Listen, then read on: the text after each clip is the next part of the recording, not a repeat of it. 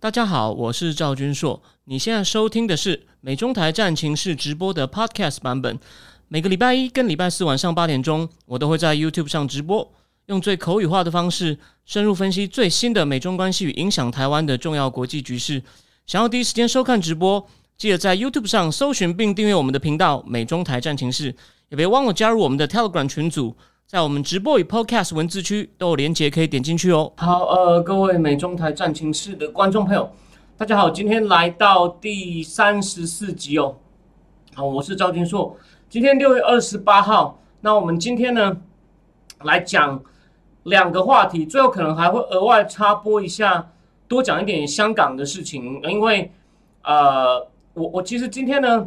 有我有两篇文章，同时都写香港的。虽然观点核心观点一样，但是切入角度略微不同。在思想坦克还有 Now News 上，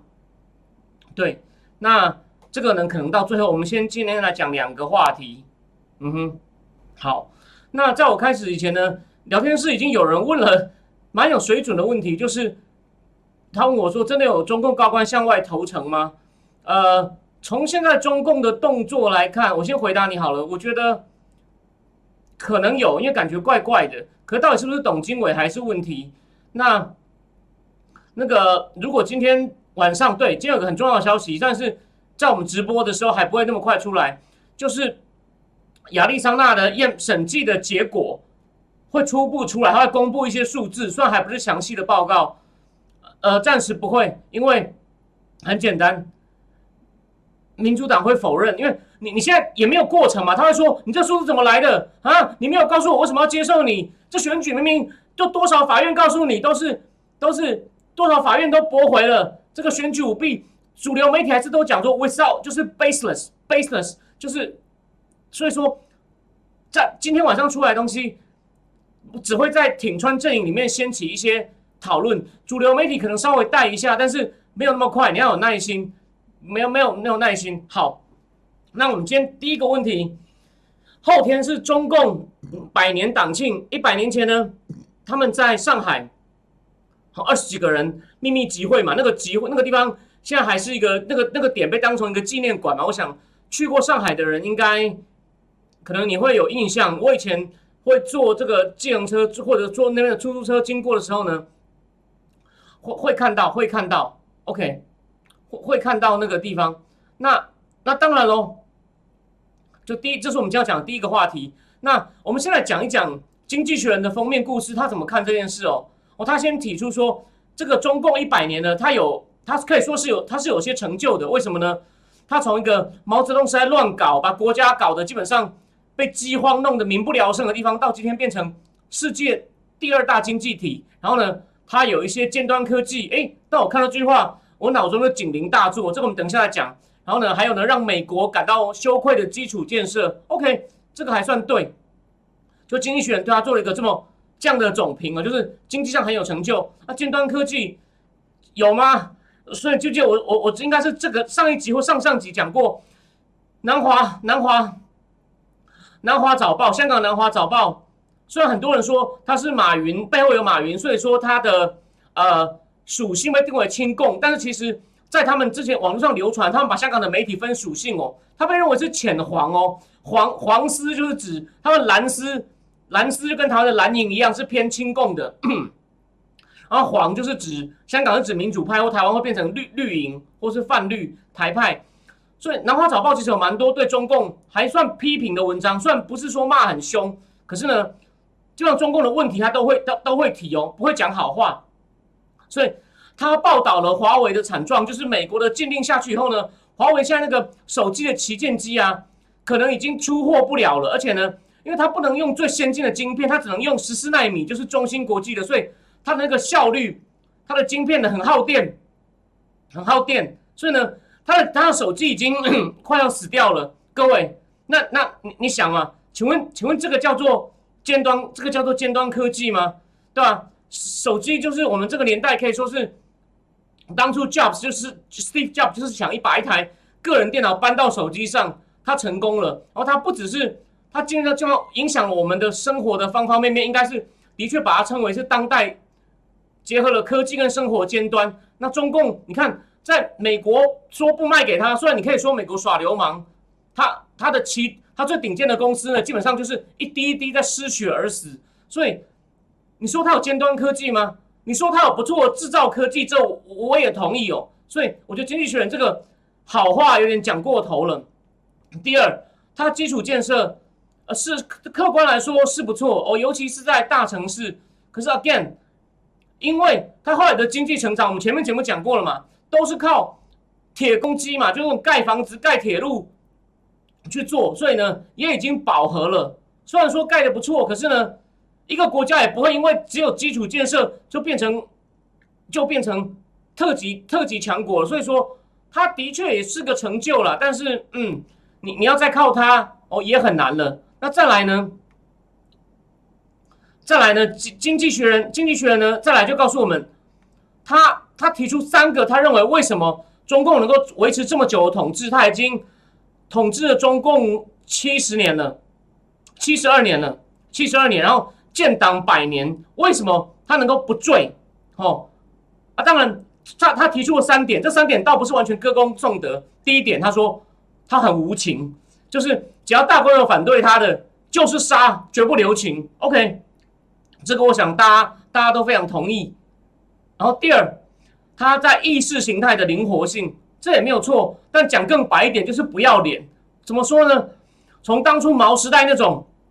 人民公社吃大锅饭，连连那个耕种，他们连耕种耕地都全部上缴，然后呢，再再再按照每个人他们去，就是类似出勤记录叫公分，用公分来分配一点粮食。那在当初就是从安徽的小岗村的一些农民觉得这样实在没道理，我们要饿死。他们决定，他们私底下几户人家互相签约，就是我们来偷偷种地，种完就自己吃。如果被国家发现，我们要被抓去。你看，连养活自己都不行，这种残暴不仁的政权，如果被国家发现，有人被抓去，剩下来要把他的孩子养大。结果他们开始偷偷种地以后，竟然被应该是被赵子阳看到，这个改革派总理赵，他就说。这样很好啊，所以就农村开始慢慢改革，改成就是那些专有名词，什么生产，什么生什么什么联产承包制，反正意思就是说，以后呢，农村改革就是你种出来的地啊，你种出来的东西啊，你只要上缴一部分给中央，剩下可以归你，哎，一下就吃得饱了。所以就是国家逼死人呐，简单说就是共产党专门逼死人啊，然后逼到不行了，是有一些比较开明的，像赵子阳、万里，对啊。所以那个那时候就要讲要要吃粮找子牙，要吃米找万里。然后呢，然后呢，先是农业改革，然后再来呢，让乡村乡镇开始办企业，就是我上次讲的嘛，少了瞎指挥乱命，让人民自己来。你共产党老是说要解救人民，结果人民被你弄到民不聊生。然后那时候有多落后？经济学家张五常说，他就看到。有三个人是专门去糊墙上的洞，一个人拿浆糊，一个人拿刷子，一个人指墙上的洞。然后你要是看过早期有关改革开放叙述的，那时候还是国营的时候，你去旅馆，他会跟你讲没房了，你要自己跑上楼去说，我看到有空房。然后呢，那种公有制的旅馆，两个礼拜才换一次床单，对吧？就是这样，整个国家。然后有个新加坡的外交官，他虽然他现在很舔共。他当初去北京坐计程车，一从北京首都机场出来，改革开放初期，他说他一出去，所有计程车司机就吵起来了，没有人要载他，因为都拿国家薪水，我载你也没有用，大家宁可那边发呆看报纸，大家互相推来推去，说你在你在我，已经载很多趟了，你就知道他把整他把整个国家毁掉了，但后来就开始积极的骗外国人进来，你不管你说引诱也好，骗外国人进来。吸收西方的技术，然后一下子说致富是光荣的，所以最好笑。我这边引用就是中共以前改革开放前长期的经济沙皇陈云的儿子陈元，他当过国开行董事长。当初他们改革开放初期，就有老外一直问陈元说：“可是你们共产党不肯放出权力啊，对吧？你你怎么能相信你？我怎么相信你们说要搞？你们要说要搞资本主义？”就成员就冷冷的看着他说：“你放心呐。”这个要要搞什么？是我们共产党说了算。我们说资本主义可以搞就可以搞，我们说不可以不可以。但我们现在说可以，所以你放心，一定一定可以搞。所以或者说就是不要脸，就自己搞砸了，然后就赶快把西方人骗来帮你收破烂，然后呢哦，人民是有一些成果，然后就说哇，我共产党造福人民呐，还脱贫啊，了不起啊！对了，他够不要脸，所以活得下来。当然，现在呢，从毛泽东时代的一切控制，然后呢，把甚至逼死人，把人的积极性都毁掉以后呢，从后来改革开放哦，是是没有错，在在在东半部是还蛮蛮繁荣大城市，但是呢，然后呢，在胡锦涛时代，甚至。连政治上都比较放松，稍微有些言论自由，但到上到习近平的时候，又全部倒回去了。这个我们等一下再往下讲，因为要讲到说，知道是他是不是他最后，是他是不是他一个最后一个，是不是他一个最后一个最后一个党庆？好，我插一下哦，聊天室里面聊天室里面有人说，那个住旅馆是不是还要介绍信？我没那么确定，但是但有些地方可能要。我印象中，你不你要移动要有票。对对对，你你要你你有些你要从乡下到城市，你要从乡下到城市。如果你城市人自己住可能还好，你从乡下要离开，其实要要他们的流动是不能流动的，除非你有你对你得到允许。好，那再来第三点，他说中共并没有变成一个彻底的盗贼政体，虽然贪污还是很严重，然后呢有关系的高层的家庭都非常有钱，什么意思呢？对，没有错，陈建革很有名的经济学家在伯克莱是印度人，他就说。中印有两个差别，印度呢，像或者像非洲国家是层层贪污，都把你都剥光，他也不管你，反正我就是要拿我的钱，而且我拿了钱我也不办事。中共的官员虽然也收贿，不过他们大体上是办事的，因为为什么？因为他们升，他们要往上升，要看你有没有办法拿到，就是促进经济发展、招商，所以呢，他在帮你招商，所以说他一方面可能他也要一点好处，可是呢，他真的希望你把企业办起来。他有政绩，对他，他基本上拿钱办事。然后呢，另外就是他后来经济好一点后，他是有在稍微考虑到农民的需求。那是胡胡锦涛时代，比如说他说废除所有农农民的税负，然后呢，农村现在也有低保，然后他们现在也有开始有那种医保，虽然那个保额或什么呢，还是都不够好。然后乡下的医保啊，那个医院很差的，所以我以前住上海的时候，哇，半夜一个比较好的医院呢。门口排一两百个人睡在地上，那不是开玩笑的。当然，他有一些改进哦。我们我们我们批评他，但是也不乱黑他。所以呢，他认为基于这三点呢，共产党其实现在还有不错的合法性，蛮受欢迎的。也就是说，人民因为一方面也觉得自己生活水准变好了，一方面呢，甚至连党的这种铁腕啊，就人民其实隐约知道自己的自由少一点，他们觉得党的铁腕很好啊，能帮助我们的国家站起来。那。但我这边要提醒大家，这两点也不能说错。可是我今天学忽略了一点，就是像这种网络科技啊，一开始互联网就是 Internet 刚开始的时候，很多人觉得中共可能会麻烦，资讯流通大家就那个了。哎，中共真的超前部署，建立严格的防火墙，控制思想，所以所以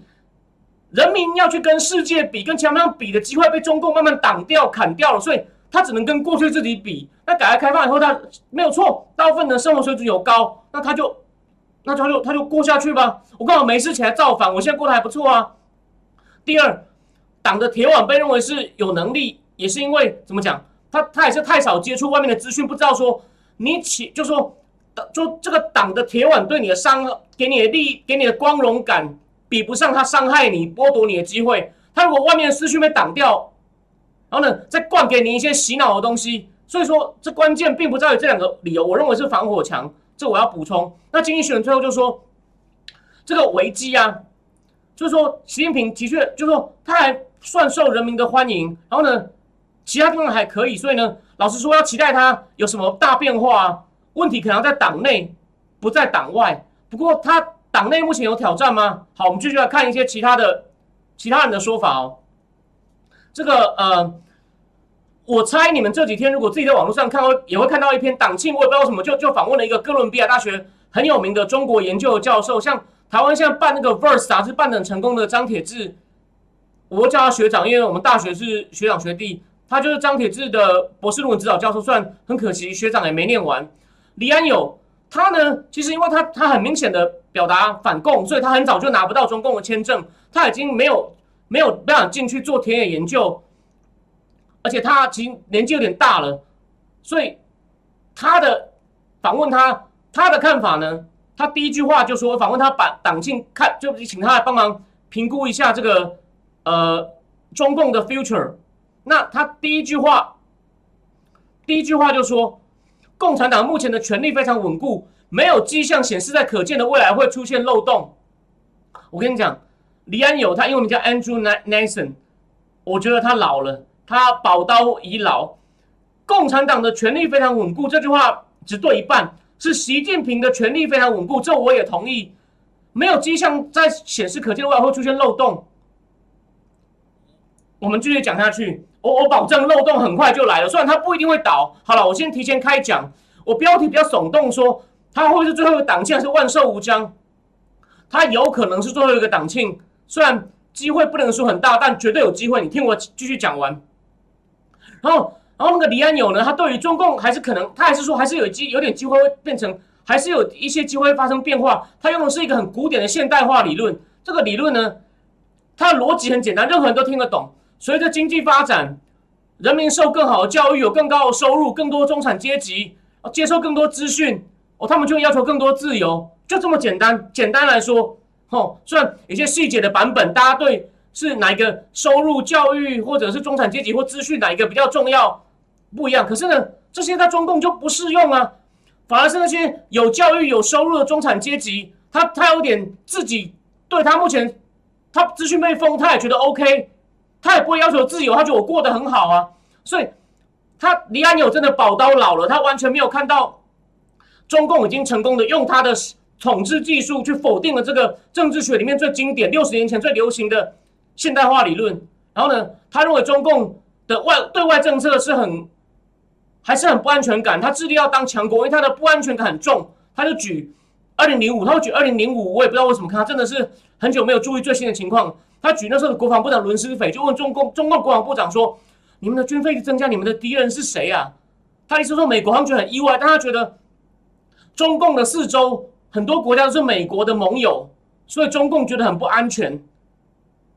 这只是半吊子的说法，我不知道我连他这么有名的学者，或者是你其他所有的分析都不会看到，就是中共非常清楚自己以前搞大跃进、搞文革，后来的六次害死多少人，他一直想要抹去记忆，就算是已经很久以前的事情，他一直想要抹去，所以呢，哦，他一直很怕这些东西被掀出来，只要被掀出来，他就会说是人家黑我，所以他的不安全感并不在于美国包围他，你有没有想过你？你他他会说什么？美国在其他国家到处搞颜搞颜色革命，拜托，美国对你多好啊！一开始对你多掏心掏肺，让你有学生去让你学技术，多少美商来投资啊！然后呢，虽然美国是有在其他国家推翻左派的记录，拜托，你其实有左派，你本身就共产党，而美国对你那么开放，对你掏心掏肺，美国哪里美国哪里想要要弄你的人会这样对你吗？所以他根本他就是。拿别人拿拿拿美国会搞别人来帮自己，这种想要遮遮自己罪行合理化，这就就是就是就我我认为就是这样，而且实际上而且还有一个问题，好，就算你担心美国，就算你担心美国可能透过想开放哦，互相开放美商来，或者是中共也答应开放，然后美国的资讯进来就改变你，所以中共封中共刻意的选择封锁，哎。好，你做一阵子以后应该有道理。那请问你在墙内自己，你有发展出一套自己的东西跟他抗衡吗？最好笑的就是随着经济发展，中共经济虽然有些问题，我也怀疑它，可它有没有成长，多少还是有一点。那理论上你越成长，应该你有越多东西，好吗？我们再举个不相干的，日本漫画有多少好看的？韩国的剧是不是每一季都有很好的东西？日本看日本的选手大谷翔平，今后打了二十五支全垒打，这讲的好，反正他大日本有多少的好看的 AV？人家都有自己的传统，能够对抗外来影响。你呢？是越有钱越去外面学，越去外面拿，去外面偷，然后一直说人家要搞你。这种不要脸的歪理，只有长期被挡在墙内的人，还会在我们面前讲的振振有词。所以我遇到那种被洗脑、穿全身西方名牌的人，我告诉你，除非他是我的客户，为了我为了公司的利益，我不能跟他翻脸，他一定会被我羞辱到，马上就爆炸。我绝对不会对那种舔共等客气，就全身都西方的东西，全家都在西方，然后说我们中国站起来了，放屁！你看，这就是这个就是人类的癌症。但李李安友李安友他他已经他已经宝刀老了，这些东西全部都看不出来，然后还说中共会很稳固。所以说基本上，所以说基本上，他的问题真的非常的大。然后呢，永远用各种歪理为自己遮丑。然后现在呢，中共还鼓动民族主义，让他们跑出来拿着全身哦，穿的、喝的、吃的都外国的，文创偷台湾的，然后到处说我们很强，世界上最大的笑话。好，我们继续，我们继续往下讲。好，那我们具体讲中共现在一百年，我们来看几个有趣的数字。他现在啊，他其实目前的入党程序还是很严格的，入党的程序还是很严格的。你要入党啊，他要先对你做各种审查，过滤你的背景，然后可以以后呢，初步你要先受三天的意识形态教育，就一样嘛。虽然你可能表面上心里不信，或者半信半疑，但表面上你要去信那些，就他们那那那一套各种歪理，各种歪理。哦，学三天什么毛理论、邓思想、习近平的有中国特色社会主义，然后呢，要经过一年的考核，每三个月你要对评论一下时事，交一份报告，然后呢，审核你的人呢还会去访问八个你的朋友、亲戚什么，确定你意识形态没问题。哦，就是不会有像我这种人啦，就是一天到晚找出中共的漏洞，然后一直骂，然后越骂越激动。他要确定你表面上看起来是贵了。然后呢？但这个坦白说，这过程不容易。考核一年以后呢，有八成的人会被拒绝，有八成的人会被拒绝。然后呢，根据目前资料，但他有在提升党员的素质，所以他是靠煽动工人、农人跟激进学生起家的。现在他的工人跟农人占党员已经不到，已经剩下三分之一了。以前大概一半，现在有一半的党员呢，哦，有有大学有大学的学位。那在习近平的英明领导下呢？他现在中共连基层的事务，连村这一级，他们都想干涉。他说他会下一些指标给村，落村没办好啊，上中央就有监察员来了。然后习呢，就讲到他现在是怎么样来让大家觉得对共产党跟中国感到骄傲呢？他就是用两套意识形态，第一个就有中国特色社会主义跟所谓的民族主义，他目标就是中华民族的伟大复兴。然后在二零三五年要让中共变成一个现代的社会主义国家，在二零四九年。中共建国一百年要变成超英赶美的世界强国，那这个你可能听我讲过。具体讲就是，现在啊，习近平上任以后，他把党的领导已经明确的写在宪法中。邓小平的时候还没有哦，所以然后呢，党跟国家进一步融合，也就是说，他也不演了。以前还有一套国家的门面，我举例嘛，大家应该也知道，中共的国防部是空的，那个国防部长其实就是个门面，他就有点像。跟西方对口的国防交流，他就一个办公室几个秘书而已。台湾以前在台湾以前也类似哦，台湾的国防二法还没修正以前呢，国防预算百分之国防，你想不到国防部啊，只是个空壳子哦，只是个接待外宾、聊天喝茶的地方，占不到国防部预算的百分之一，大部分都在哪里？在参谋本部，也就是参谋总长还是有兵权。那大陆的情况呢？是国防部长也是个空壳。他们的中军事的那个权力机关在于中央军委会，OK，那那也是党的，所以说国防部代表国家只是空壳。那现在呢，他把党跟国家进一步融合，也就是说，就是他把那个党的党的那个角色直接公开的都引进来，很多党的规定现在都变成法律。虽然表面上哦，比如说中共的驻澳洲大使还说，你不要讲我们是中国共产党哦，我们我们是。我们是那个，我们是属于中国的共产党，我们我们党是属于中国的，是为中国人民谋福利的。但实际上啊，就是现在党基本上连把国家都吃掉了，就牢牢的架在这个十四亿人身十四亿身上，然后呢，引进一些西方的技术，让这十四亿的大部分人很辛苦的工作交税，让他们剥削他们当奴隶，基本上就是这样子。那现在呢，习近平呢？也用了四种动作，要来更彻底的控制社会。第一个就是网络法，我规定任何的那种资料、各资哦，国外网站、国外公司的资料都要放在中国境内。再来就大家已经听过情报法，只要国家有需要，任何中国公、中共公民都要为中共收集情报。然后呢，统战部还曾经有一个现在有个计划，要把商界的人物团结在党四周，这多恐怖啊！然后在企业内的党组织，现在中共的一千多家万家公司，已经七成里面都有党组织，要在企业党组织里面呢，要想办法监视工人，确保他们都效忠党。然后呢，对习近平的个人崇拜也越来越夸张。今年的四月，有一有一次，《人民日报》前六页都是习近平的新闻。然后呢，中共连他们的新版的党史教科书呢，摘录了四十段习的谈话，字字数总共有一万，总共有十八万字。那其他的毛、邓、江泽民、胡锦涛四个人加起来才九万八千字哦。所以你就知道，反正简单说呢，就是习近平他在疯狂的，他上任以后呢，他在疯狂的搞这个个人崇拜。那他先搞反腐，去掉政敌，主要是打共青团的人。然后呢，我那他刚开始推动他的政治运动的时候，我人在大陆哦，我无意间我看到的晚间新闻会有什么？那习近平推了一个东西很难念哦，党的群众路线教育实践活动，每天的中那个七点半的央视新闻开头都在讲中央的各个机关，不管是党或国家，什么什么学习党的。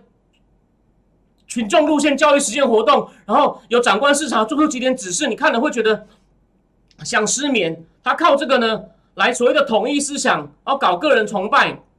搞个人崇拜。然后现在呢，现在中共的官已经严官员几乎严必称习习思想。他们的证监会主委郭树清有一次他的演讲是在讲很严肃的经济政策。郭树清是我个人还蛮欣赏的官员，我为他是中共官员里面素质头脑比较好的。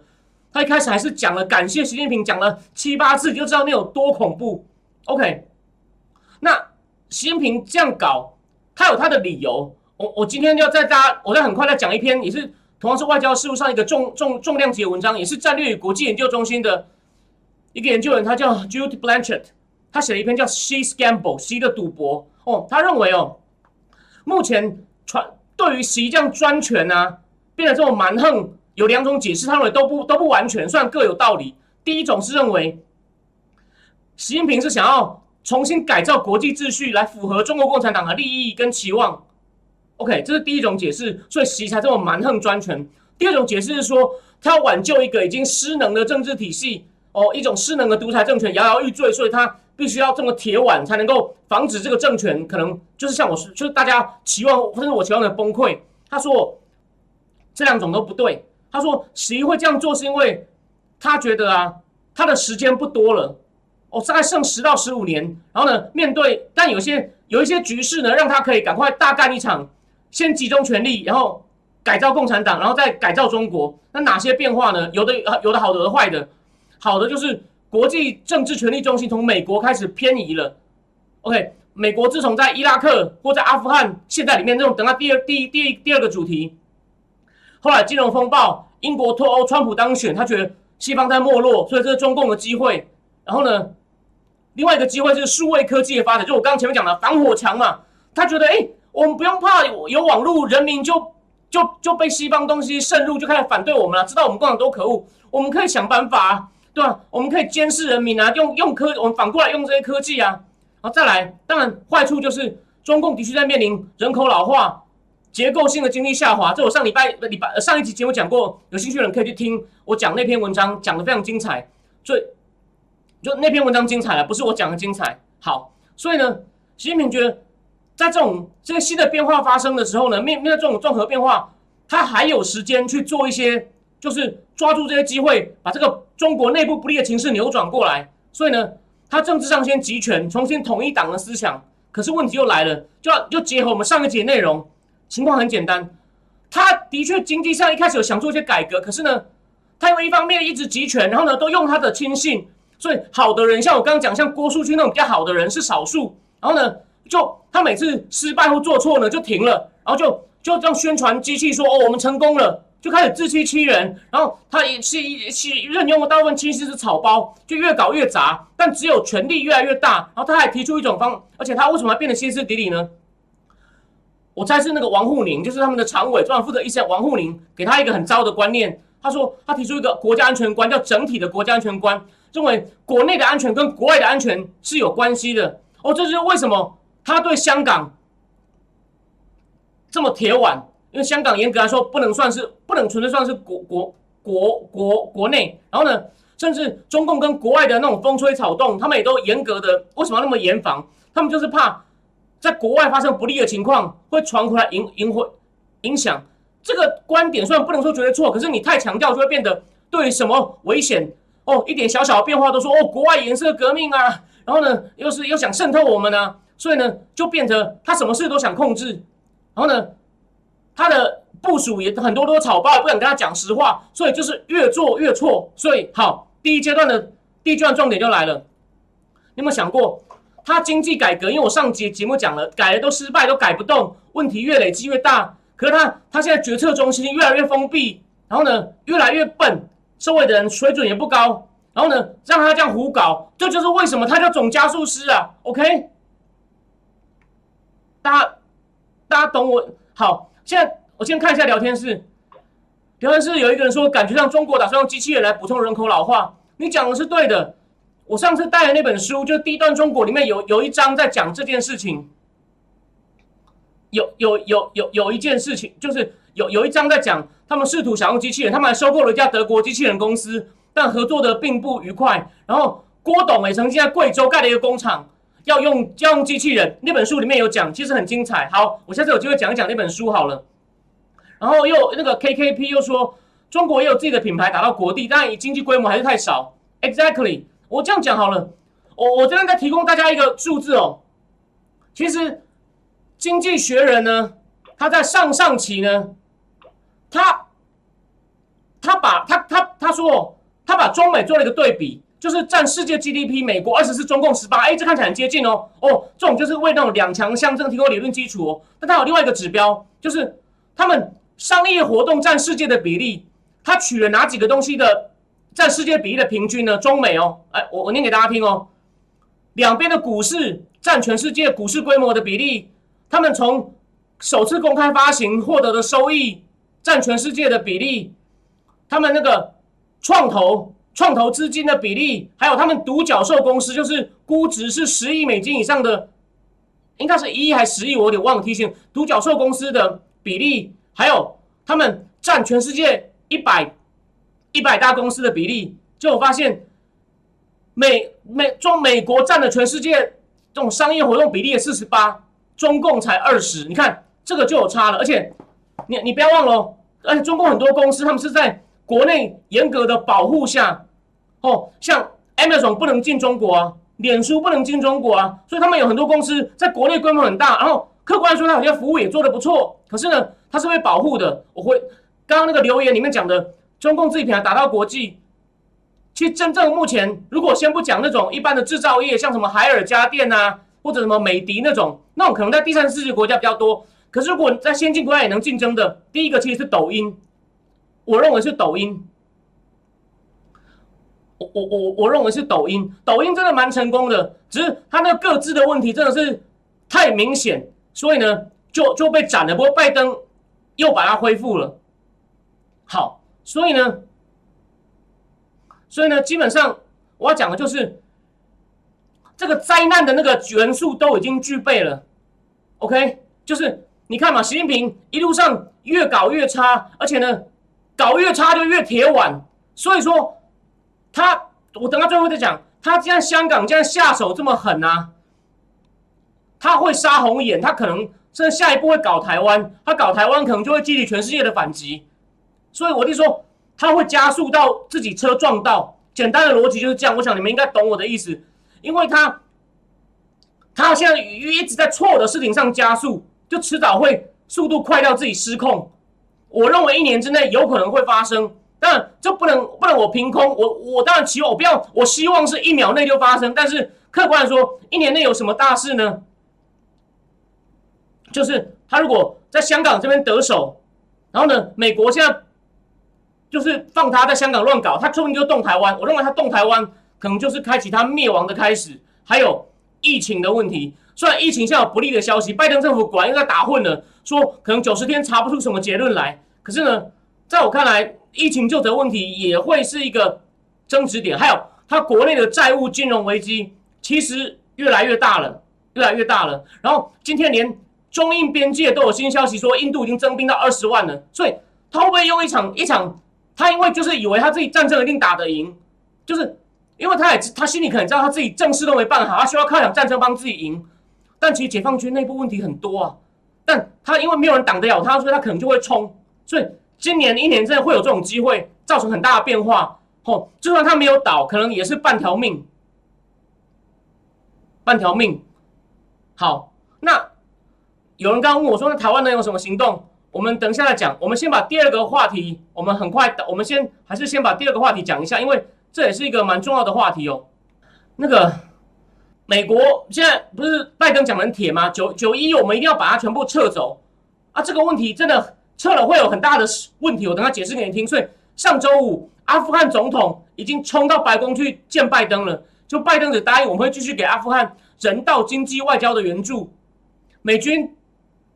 美军，然后呢？而且呢，美军说九一要撤，其实北约的联军哦说更快会撤。那现在他们真的能撤吗？我们帮我们带大家看一下。好的报道讲阿富汗目前地面的情况哦，阿富汗大概有快四百四百个行政区哦，塔利班目前控制了大概五十个，但他们控制的都是非常靠近省会的区域，他们在等什么？因为现在省每个区域的省会可能都有美军跟北约的军队嘛，虽然他们人数不多，他等下等他们一撤，他们就蜂拥进每个省会，然后就把它全部占下来，所以呢情况，你知道情况有多危险？目前已经有八百五十万人在塔利班的统治之下。啊，还有一千三百万人在所谓的胜负未明的区域，就是还没有落塔利班控制，可是塔利班基本上也是可能也常常进犯或试着想要夺下他控制的区域。那塔利班的攻势呢，目前已经延伸到北部了，而不是在他们传统的势力范围，是在南部哦。然后呢，上礼拜还有二十多个阿富汗的所谓精锐特种部队的人在北方跟塔利班作战中身亡。那为什么呢？因为他们试图寻求空中支援，但没有等到。空中支援真的很重要。我不是军事专家，但我建议大家有空，你可以上网或者是去 Netflix 看那部电影《十二猛汉》，就是在讲当初九一发生以后，美国只派了一点点特种部队去跟当地的军阀合作，从北部那个叫做 Masara Sharif 的地方开始一路往下攻塔利班，因为他们是跟北方联盟合作，塔利班是他们是阿富汗本地的叫普什图人，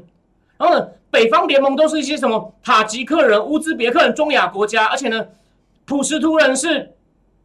阿富汗人，然后偏回教的什叶派。北方联盟他们其实北方的国家是受波斯文化影响比较深，他们讲的很多是伊朗方言，然后呢，回教上他们是什叶派，所以呢，就是他们就早期在塔利班控制他们北方联盟，就是游走于让他们见他们对打，美军就派了少数人跟北方联盟的合作，一路往下打。可现在呢，是北部又被塔利班也要打回来了，然后呢，很多政府军呢就白白的，甚至连打也不打，就直接把地盘让给塔利班，美其名为什么战略性撤退。然后呢，但是他们这样一搞呢，就会留下很多珍贵的武器跟运输工具给塔利班。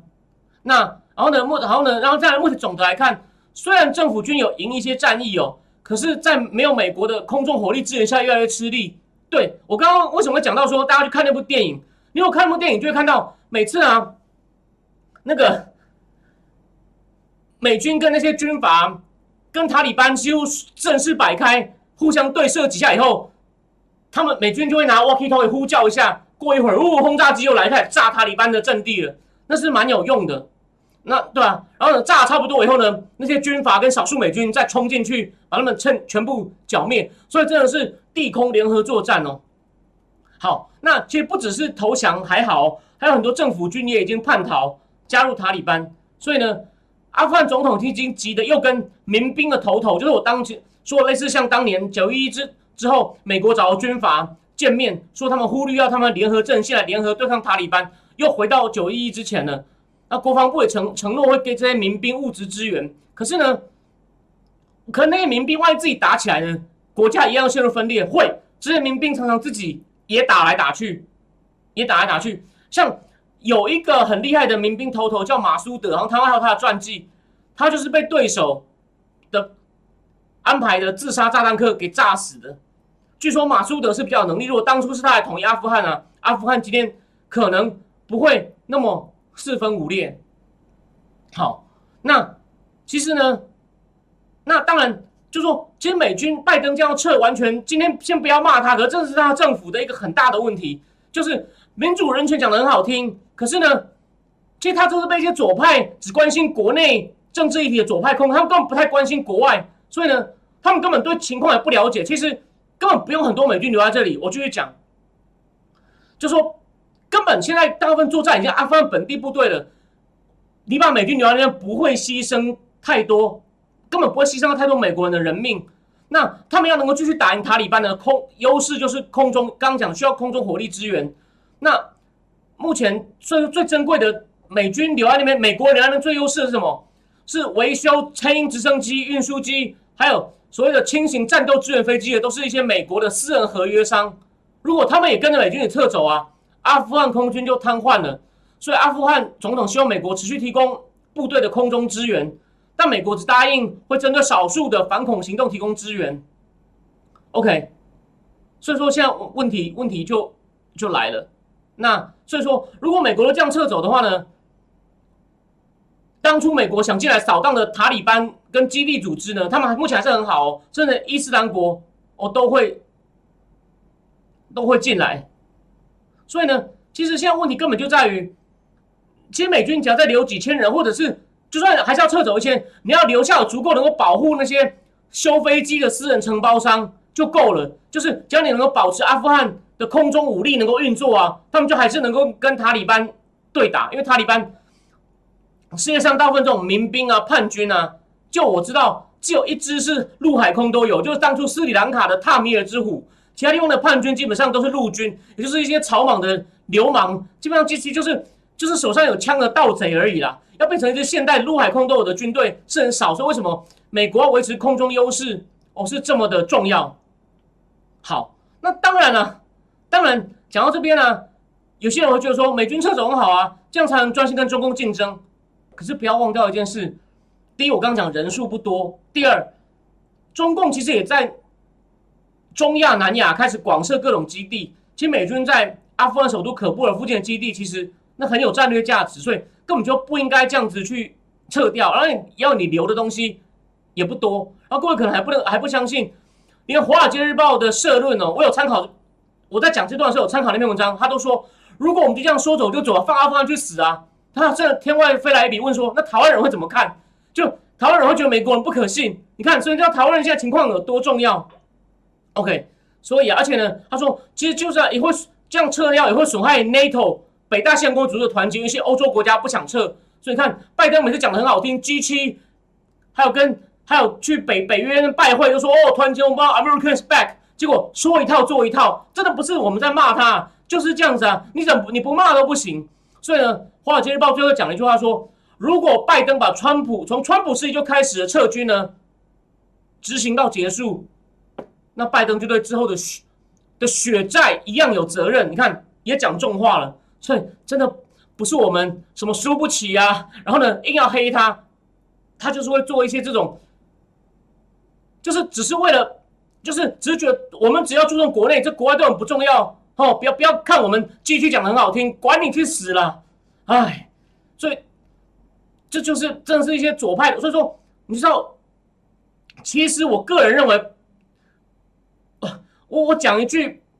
公道话。我不认为拜登本人是这样的，所以他背后到底是什么人，这才是最大的谜题。这帮人不但选出他来当傀儡，把他扶上台，然后把他保护的很好，尽量也不让记者问他尖锐问题，然后呢，一天到晚叫他去推行一些很左的政策。为什么？因为他已经老了，有点体力也不行，神志也不行，就这样被操控，其实很可怜。拜登毕竟在他在参议院，我这已经讲过很多次，都是外交委员会老将。他不会不懂这个厉害，可是现在背后的引武者就说：“你就这样，老头，你就这样办吧。”这是我的看法，不一定对。没有，我我讲一下聊聊天室有人说：“但是撤出的方案不就是哦川普的经营政策吗？”可是你看我刚刚讲的那些盘算都有道理。川普自己对，我们不是盲目的捧他，川普也觉得这种事花钱又没效益，他觉得应该要把它 end 掉。可是就是刚刚那些考量，其实川普每次说了半天都没有做，因为他也知道。撤出去以后，就是就是阿富汗倒了以后，你会被人家你想看，人家都已经说你，如果我是他幕僚，定说，你看总统人家都说你不注重人权，就是你明明只要再留一点点人，然后呢，这些阿富汗的人还撑得下去，你一走，兵败如山倒，被塔利班吃走，那你美国会被人家说的多难听？所以川普始终撤不完，虽然每次一直都说这个这个，我们不要这样浪浪浪费钱啊，这样对美国不利啊，我们要美国优先。可是这件事真的是事关重大，而且只要一点点资源，所以川普每次也就不坚持了。所以我也不知道为什么来一个要说 America is back 的人，连这一点资源，我就就像我刚刚《华尔街日报》讲的嘛，你就算军队撤走，你至少要留一批必要的，你撤一些人可以，你至少留一批必要的，保护那些修修各种飞机的人，让他们跟塔利班对打的时候，能够直升机一叫，呼呼呼，飞机就来了。OK，对啊，所以所以说，就是你连从这件事，就甚至。对，就像刘天师现在讲的，扣掉拜登家族的腐败，拜登早年丧气，晚年丧死，的确蛮凄凉的。我我我也就是我再帮你加一点，就是我觉得他背后有人，然后呢命令他，然后他只能出来背锅，其实蛮可怜的。我我就是有点同情他，有点同情他。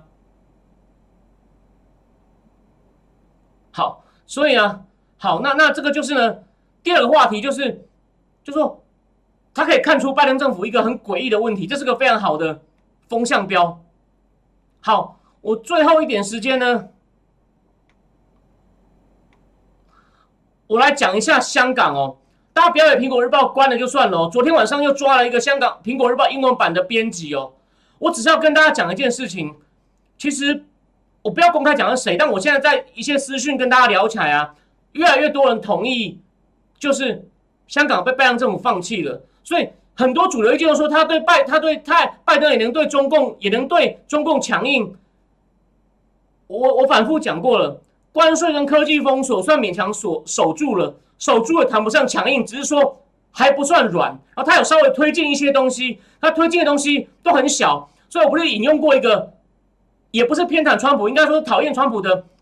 研究人叫史建道，他直接说拜登政府都编辑别人的东西，所以蛮容易的，意思就是。他的科技制裁，新的科技制裁其实也都是延伸川普的。那可是呢，很明显退后的就是我刚刚讲，除了疫情，他现在要说查不出来，不敢直接找中共算账。另外就是香港问题，其实香港问题，你美国有八万人在，你有那么多利益，然后中共这样恶搞，你就算了。中共当初有签中英联合声明，你这样是对独裁者示弱。然后呢，如果而且中共现在还会继续迫害那些苹果日报的高层，会乱清算他的财产。然后呢，让那边更没有言论自由。你不要以为不讲政治就没有事喽。那个香港一个很有名的分析师叫末日博士罗家聪，我我上礼拜好像我上一集有讲过嘛，他就有讲到一件事：如果以后我们不能公开讲这家公司，比如中共国营企业，它的财报有问题，它的营运状况有问题，或者我讲了就被找麻烦，所以违反国安法，就是合理的商业资讯，就算负面也不能流通。那它就没有国际金融中心的价值了。金融的资讯不管好的坏的，如果不能自由流通，我有我讲了可能有犯法的风险，这个地方就不是国际金就不是国际金融中心了。所以，那你美商投那么多钱，那不那是投心酸的。所以，这本来就牵涉到你美美国的利益，而且牵涉到你美国的形象，不管是利益或形象都有。你就这样不闻不问算了。如果中共又继续恶搞下去，你都不理他，或者是叫国务院发言人出来随便谴责两句。你知道后果最严重的什么吗？中共可能会趁机往台湾下手。你以为这是我为了黑他继续讲的吗？去年十二月，我节目里面应该没有讲过。去年十二月，日本的副防卫副防长就防卫副大臣中山泰秀有讲过，说拜登政府一定要画红线，明确台湾的政策。香港被吃掉了，现在更更进一步被吃掉了，你还不明确讲台湾，你不准给我碰。你现在看他在疫情之中这样炒作，已经把台湾曾经被炒到人心惶惶，每日赶快来送疫苗。你都，我不知道大家有没有看到边很棒的分析，又说你以疫情的严重程度、确诊者甚至死亡人数来说，台湾都不算严重，却优先拿到那么多疫苗。为什么？因为在党根本就不是理性的监督，是就是想要搞乱台湾，所以那根本就变成政治战。我之前节目也分析过了，我说疫苗这种东西不应该我来讲，但是后面都是国际政治。对对，那个我再讲一下，有聊聊天室里面有有人讲了一个很棒的东西，香港现在连有限公司的持牌人也不能查，你看合理的商业资讯也不给了。然后还有一个人讲，立场新闻也采取避险措施，没错，立场新闻是一个自由派的网络媒体，它有些董事是一些批评中共的知识分子，像聂以真，还有那个吴霭仪，吴霭仪也应该也当过立法会议员，他们都已经，他们都辞职董事了。对，所以说我要讲的就是，你拜登政府再让中共觉得很弱的话，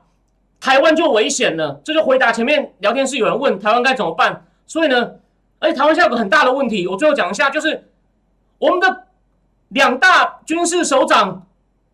既然全部都是陆军，当然那是因为沈一鸣劝摔飞机死了。可是没有空军或海军，这很不好。而且第二，所以这次我第一次要赞同国民党，难得有一次质询是有点力道的。国民党那个陈以信有讲嘛，你不能国防部所有高层里面，除了空军总司令以外，没有一个空军啊。目前两岸其实最最紧张的就是空军，结果你连一个空军飞行员都没有，其实。这也是会等于是给中共一个，这也是露出个口来给中共啊。所以目前的情况，大家千万不要乐观，大家千万不要乐观。对，就像聊天室讲的，因为台湾的政治疫情很严重，然后呢，如果他在香港一直得手啊，我们台湾真的要小心哦。我刚刚讲的蔡政府这个军事的决策，我认为不够周全，有失误，这会这也会等于是变相的鼓动中共。所以未来几个月。如果又有那种因为疫情、因为医疗的疫情引发的政治疫情啊，大家真的要小心。就是，就说对那种有人刻意捣乱的人，我们每个人的力量，台湾怎么办？如果以公民来说的话呢，你可以在网络上反击，或者是替有你看到有谁是能讲道理被影响的，你要赶快反击，不要让人心被牵动，没有会牵动。好，最后聊天室有人问说，台湾跟日本紧密的合作有帮助吗？应该有，因为下一个问题说日本和平宪法无法继续支援台湾吧？而日本其实已经修到，就是他可以，就是他可以宽松的解释，就是如果台湾被中共打了或攻下了，他们会可以解释成，因为日本法律规定有一条，什么情况可以对海外用兵？如果那个地方那个地方的情况对日本的存亡有影响的话，安倍做到这一条了。安倍做到最条这条了，所以所以说，如果中共真的动了，且日本哦，有一个节目，日本的节目，其中一个人是松田康博，就是那个大川黑，跟另外一个防卫厅的防卫研究所的